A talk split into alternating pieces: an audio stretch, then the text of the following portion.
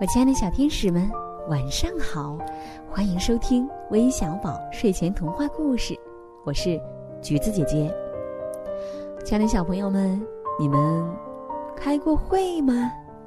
我猜呀，你们应该开过班会。我们也知道，大人们经常会开各种各样的会。你们知道吗？其实动物也会开会哦，而且是全世界的动物。那是一种怎样的景象呢？让我们一起来听听今天的故事吧。世界动物大会，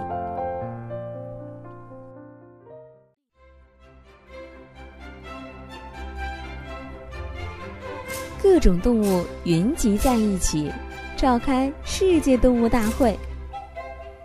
大会第一天，蜂鸟、狐狸、蜻蜓。都各自诉说了他们对人类的贡献和人类对他们的迫害。鸭子说：“嘎嘎，首先倒霉的是人类。”第二天会议就怎样看待人类的问题上争执不下。鸽子和牧羊狗说人类好，狐狸拍案而起，大象也连连诉苦。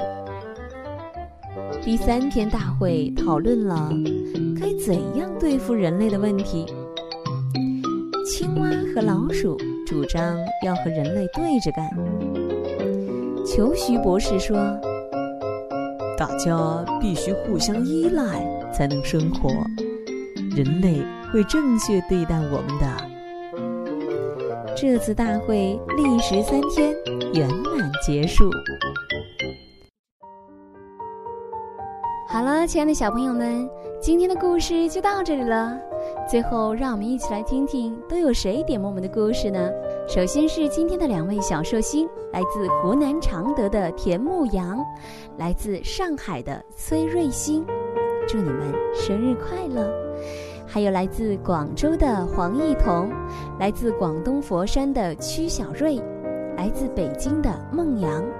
我们明晚再见，晚安。